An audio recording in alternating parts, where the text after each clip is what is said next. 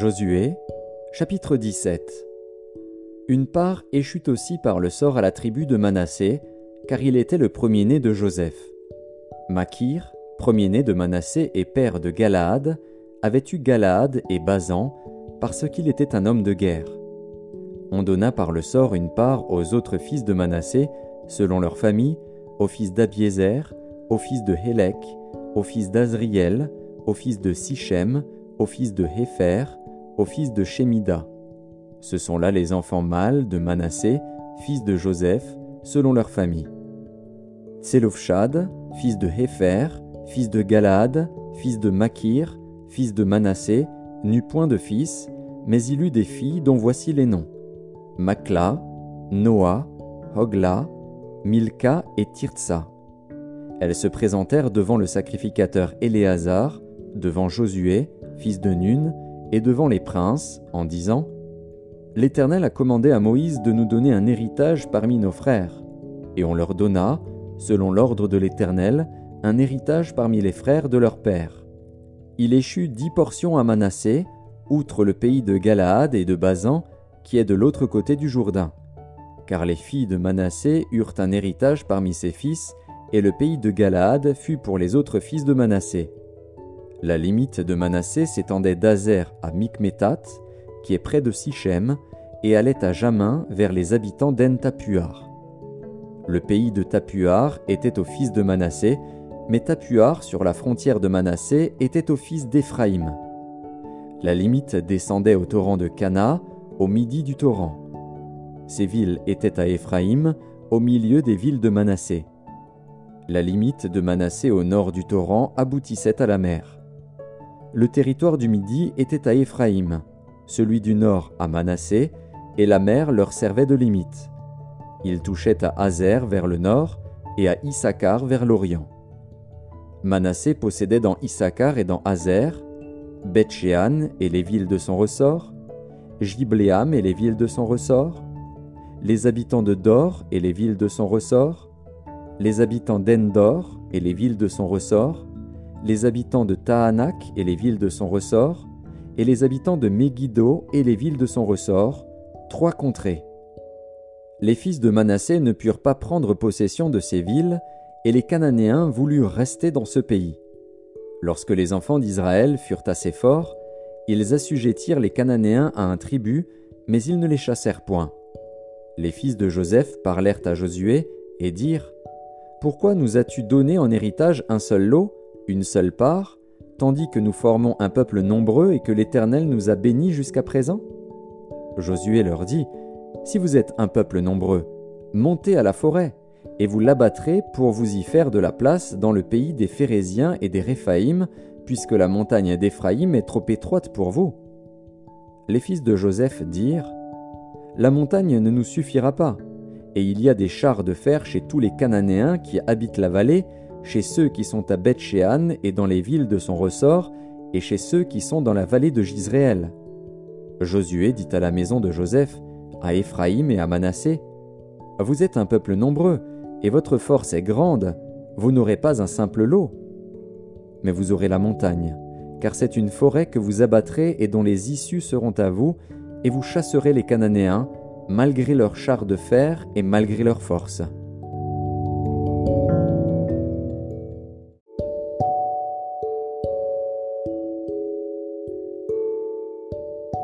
Josué, chapitre 18 Toute l'assemblée des enfants d'Israël se réunit à Silo, et ils y placèrent la tente d'assignation.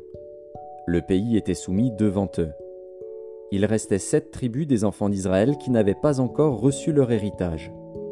Josué dit aux enfants d'Israël, Jusque à quand négligerez-vous de prendre possession du pays que l'Éternel, le Dieu de vos pères, vous a donné? Choisissez trois hommes par tribu, et je les ferai partir. Ils se lèveront, parcourront le pays, traceront un plan en vue du partage, et reviendront auprès de moi. Ils le diviseront en sept parts, Judas restera dans ses limites au midi, et la maison de Joseph restera dans ses limites au nord. Vous donc, vous tracerez un plan du pays en sept parts, et vous me l'apporterez ici. Je jetterai pour vous le sort devant l'Éternel, notre Dieu Mais il n'y aura point de part pour les Lévites au milieu de vous, car le sacerdoce de l'Éternel est leur héritage. Et Gad, Ruben et la demi-tribu de Manassé ont reçu leur héritage que Moïse, serviteur de l'Éternel, leur a donné de l'autre côté du Jourdain, à l'Orient. Lorsque ces hommes se levèrent et partirent pour tracer un plan du pays, Josué leur donna cet ordre. Allez, parcourez le pays, tracez-en un plan, et revenez auprès de moi. Puis je jetterai pour vous le sort devant l'Éternel, à Silo. Ces hommes partirent, parcoururent le pays, et en tracèrent d'après les villes un plan en sept parts, dans un livre. Et ils revinrent auprès de Josué dans le camp à Silo. Josué jeta pour eux le sort à Silo devant l'Éternel, et il fit le partage du pays entre les enfants d'Israël, en donnant à chacun sa portion. Le sort tomba sur la tribu des fils de Benjamin, selon leur famille, et la part qui leur échut par le sort avait ses limites entre les fils de Judas et les fils de Joseph. Du côté septentrional, leur limite partait du Jourdain. Elle montait au nord de Jéricho, s'élevait dans la montagne vers l'Occident et aboutissait au désert de Beth-Aven. Elle passait de là par Luz, au midi de Luz, qui est Bethel, et elle descendait à Ataroth, Adar, par-dessus la montagne qui est au midi de Beth-Horon-la-Basse. Du côté occidental, la limite se prolongeait et tournait au midi depuis la montagne qui est vis-à-vis de Beth-Horon. Elle continuait vers le midi et aboutissait à Kirjat Baal, qui est Kirjat Jeharim, ville des fils de Juda. C'était le côté occidental. Le côté méridional commençait à l'extrémité de Kirjat Jeharim. La limite se prolongeait vers l'occident jusqu'à la source des eaux de Neftoar. Elle descendait à l'extrémité de la montagne qui est vis-à-vis de la vallée de Beth Hinnom, dans la vallée des Réphaïm au nord. Elle descendait par la vallée de Hinnom sur le côté méridional des Jébusiens jusqu'à En-Rogel. Elle se dirigeait vers le nord à En-Shemesh, puis à Gélilot, qui est vis-à-vis de la montée d'Adumim, et elle descendait à la pierre de Bohan, fils de Ruben. Elle passait sur le côté septentrional en face d'Araba, descendait à Araba et continuait sur le côté septentrional de Beth Ogla pour aboutir à la langue septentrionale de la mer Salée, vers l'embouchure du Jourdain au midi. C'était la limite méridionale. Du côté oriental, le Jourdain formait la limite. Tel fut l'héritage des fils de Benjamin, selon leur famille, avec ses limites de tous les côtés. Les villes de la tribu des fils de Benjamin, selon leur famille, étaient Jéricho, Beth Ogla, Emek Ketzitz, Beth Araba, Tsemaraïm, Bethel, Avim, Para, Ophra, Képhar Amonaï, Ophni et Geba, douze villes et leurs villages. Gabaon, Rama, Béhéroth, Mitzpé, Képhira, Motsa, Rekem, Jirpil, Taréala, Tsela, Élèph, Jébus, qui est Jérusalem, Gibéat et Kirjat, quatorze villes et leurs villages. Tel fut l'héritage des fils de Benjamin, selon leur famille.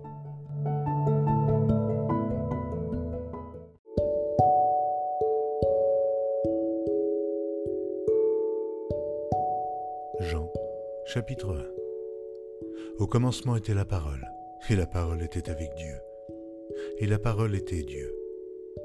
Elle était au commencement avec Dieu, toutes choses ont été faites par elle, et rien de ce qui a été fait n'a été fait sans elle. En elle était la vie, et la vie était la lumière des hommes. La lumière luit dans les ténèbres, et les ténèbres ne l'ont point reçue. Il y eut un homme envoyé de Dieu, son nom était Jean. Il vint pour servir de témoin, pour rendre témoignage à la lumière, afin que tous crussent par lui. Oh, il n'était pas la lumière, mais il parut pour rendre témoignage à la lumière. Cette lumière était la véritable lumière qui, en venant dans le monde, éclaire tout homme. Elle était dans le monde, et le monde a été fait par elle, et le monde ne l'a point connue. Elle est venue chez les siens, et les siens ne l'ont point reçue. Mais à tous ceux qui l'ont reçue, à ceux qui croient en son nom, elle a donné le pouvoir de devenir enfants de Dieu, lesquels sont nés non du sang, ni de la volonté de la chair, ni de la volonté de l'homme, mais de Dieu. Et la parole a été faite chair, et elle habitait parmi nous pleine de grâce et de vérité. Et nous avons contemplé sa gloire, une gloire comme la gloire du Fils unique venu du Père. Jean lui a rendu témoignage et s'est écrié, C'est celui dont j'ai dit, Celui qui vient après moi m'a précédé, car il était avant moi et nous avons tous reçu de sa plénitude et grâce pour grâce, car la loi a été donnée par Moïse. La grâce et la vérité sont venues par Jésus-Christ. Oh, personne n'a jamais vu Dieu. Le Fils unique qui est dans le sein du Père est celui qui l'a fait connaître. Voici le témoignage de Jean, lorsque les Juifs envoyèrent de Jérusalem des sacrificateurs et des Lévites pour lui demander Et toi, qui es-tu? Il déclara, il ne le nia point, il déclara qu'il n'était pas le Christ. Ils lui demandèrent, Quoi donc? Es-tu Élie? Et il dit, Je ne le suis point. Es-tu le prophète? Et il répondit, Non. Ils lui dirent alors, Mais qui es-tu? Afin que nous donnions une réponse à ceux qui nous ont envoyés. Que dis-tu de toi-même? Moi, dit-il, je suis la voix de celui qui crie dans le désert. Aplanissez le chemin du Seigneur, comme a dit Esaïe, le prophète. Ceux qui avaient été envoyés étaient des pharisiens. Ils lui firent encore cette question. Pourquoi donc baptises-tu si tu n'es pas le Christ, ni Élie, ni le prophète?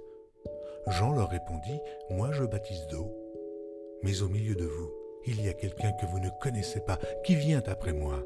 Je ne suis pas digne de délier la courroie de ses souliers. Ces choses se passèrent à Béthanie, au-delà du Jourdain, où Jean baptisait. Le lendemain, il vit Jésus venant à lui, et il dit, Voici l'agneau de Dieu qui ôte le péché du monde. C'est celui dont j'ai dit, Après moi vient un homme qui m'a précédé, car il était avant moi. Oh, je ne le connaissais pas, mais c'est afin qu'il fût manifesté à Israël que je suis venu baptiser d'eau. Jean rendit ce témoignage. J'ai vu l'Esprit descendre du ciel comme une colombe et s'arrêter sur lui. Je ne le connaissais pas.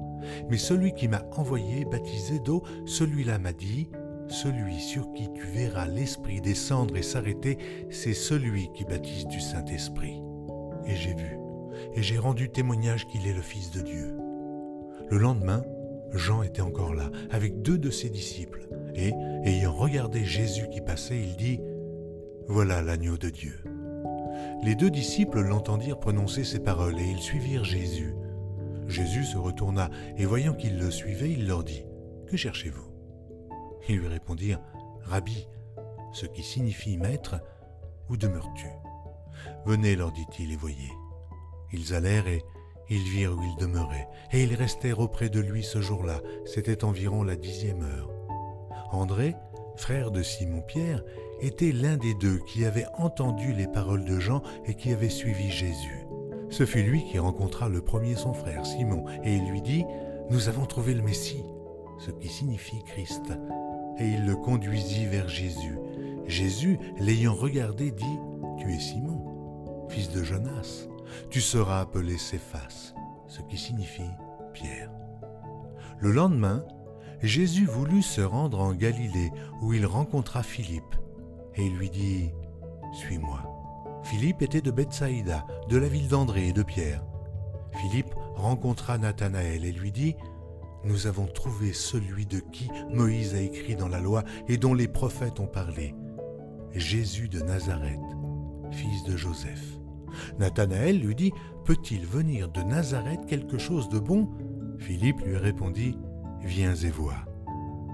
Jésus, voyant venir à lui Nathanaël, dit de lui Voici vraiment un Israélite dans lequel il n'y a point de fraude. D'où me connais-tu lui dit Nathanaël. Jésus lui répondit Avant que Philippe t'appelât quand tu étais sous le figuier, je t'ai vu. Nathanaël répondit et lui dit Rabbi, tu es le Fils de Dieu, tu es le roi d'Israël. Jésus lui répondit Parce que je t'ai dit que je t'ai vu sous le figuier, tu crois? Tu verras de plus grandes choses que celles-ci. Et il lui dit En vérité, en vérité, vous verrez désormais le ciel ouvert et les anges de Dieu monter et descendre sur le Fils de l'homme.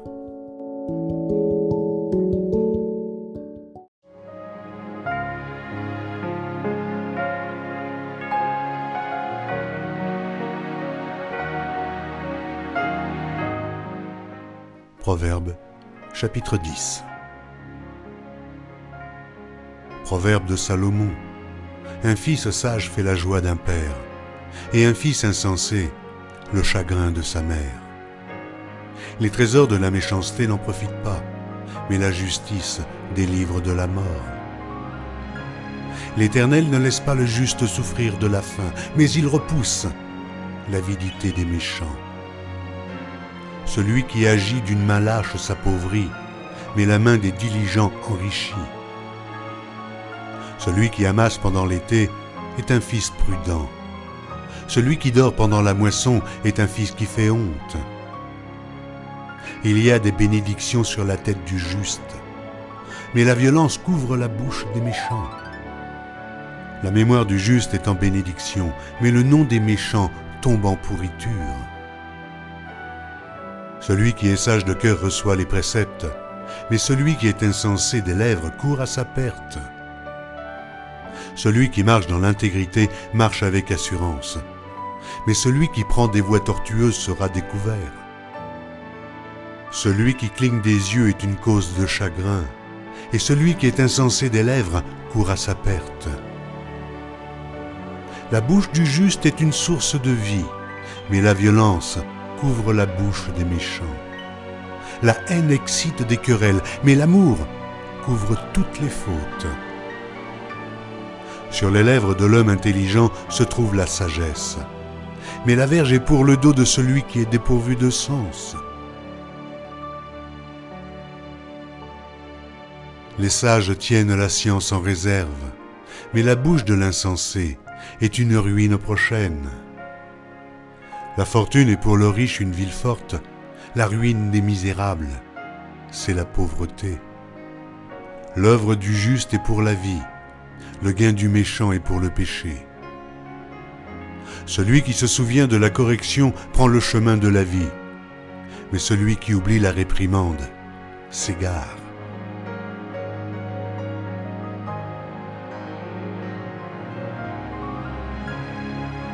Celui qui dissimule la haine a des lèvres menteuses, et celui qui répand la calomnie est un insensé. Celui qui parle beaucoup ne manque pas de péché, mais celui qui retient ses lèvres est un homme prudent. La langue du juste est un argent de choix, le cœur des méchants est peu de choses. Les lèvres du juste dirigent beaucoup d'hommes, et les insensés meurent par défaut de raison. C'est la bénédiction de l'Éternel qui enrichit, et il ne la fait suivre d'aucun chagrin. Commettre le crime paraît un jeu à l'insensé, mais la sagesse appartient à l'homme intelligent. Ce que redoute le méchant, c'est ce qui lui arrive, et ce que désirent les justes leur est accordé. Comme passe le tourbillon, ainsi disparaît le méchant. Mais le juste a des fondements éternels. Ce que le vinaigre est aux dents et la fumée aux yeux, tel est le paresseux pour celui qui l'envoie. La crainte de l'Éternel augmente les jours, mais les années des méchants sont abrégées. L'attente des justes n'est que joie, mais l'espérance des méchants périra. La voix de l'Éternel est un rempart pour l'intégrité, mais elle est une ruine pour ceux qui font le mal. Le juste ne chancellera jamais, mais les méchants n'habiteront pas le pays. La bouche du juste produit la sagesse, mais la langue perverse sera retranchée. Les lèvres du juste connaissent la grâce, et la bouche des méchants la perversité.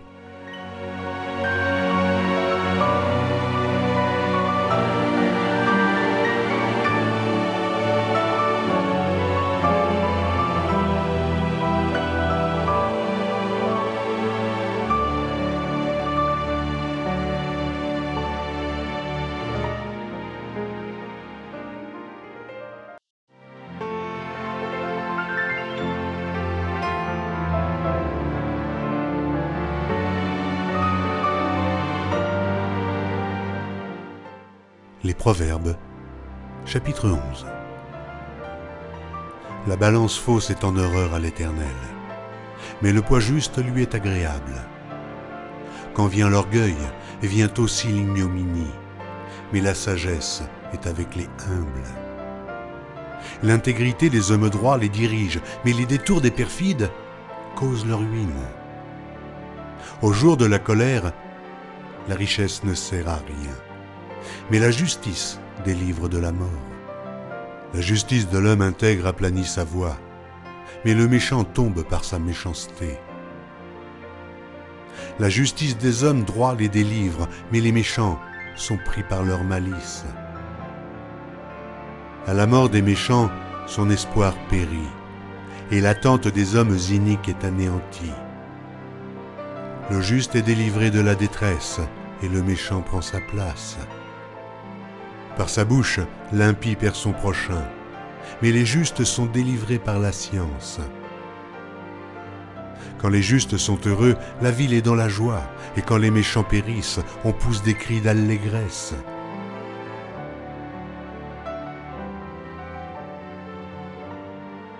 La ville s'élève par la bénédiction des hommes droits, mais elle est renversée par la bouche des méchants. Celui qui méprise son prochain est dépourvu de sens, mais l'homme qui a de l'intelligence se tait.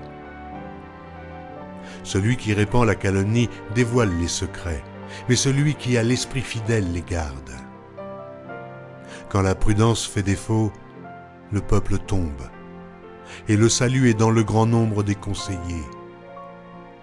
Celui qui cautionne autrui s'en trouve mal, mais celui qui craint de s'engager est en sécurité. Une femme qui a de la grâce obtient la gloire, et ceux qui ont de la force obtiennent la richesse. L'homme bon fait du bien à son âme, mais l'homme cruel trouble sa propre chair. Le méchant fait un gain trompeur, mais celui qui sème la justice a un salaire véritable. Ainsi la justice conduit à la vie, mais celui qui poursuit le mal trouve la mort. Ceux qui ont le cœur pervers sont en abomination à l'Éternel, mais ceux dont la voix est intègre lui sont agréables. Certes, le méchant ne restera pas impuni, mais la postérité des justes sera sauvée. Un anneau d'or au nez d'un pourceau, c'est une femme belle et dépourvue de sens. Le désir des justes, c'est seulement le bien. L'attente des méchants, c'est la fureur. Tel qui donne libéralement devient plus riche, et tel qui épargne à l'excès ne fait que s'appauvrir. L'âme bienfaisante sera rassasiée, et celui qui arrose sera lui-même arrosé. Celui qui retient le blé est maudit du peuple, mais la bénédiction est sur la tête de celui qui le vend. Celui qui recherche le bien s'attire de la faveur, mais celui qui poursuit le mal en est atteint. Celui qui se confie dans ses richesses tombera, mais les justes verdiront comme le feuillage. Celui qui trouble sa maison héritera du vent, et l'insensé sera l'esclave de l'homme sage. Le fruit du juste est un arbre de vie, et le sage s'empare des âmes. Voici, le juste reçoit sur la terre une rétribution. Combien plus le méchant et le pécheur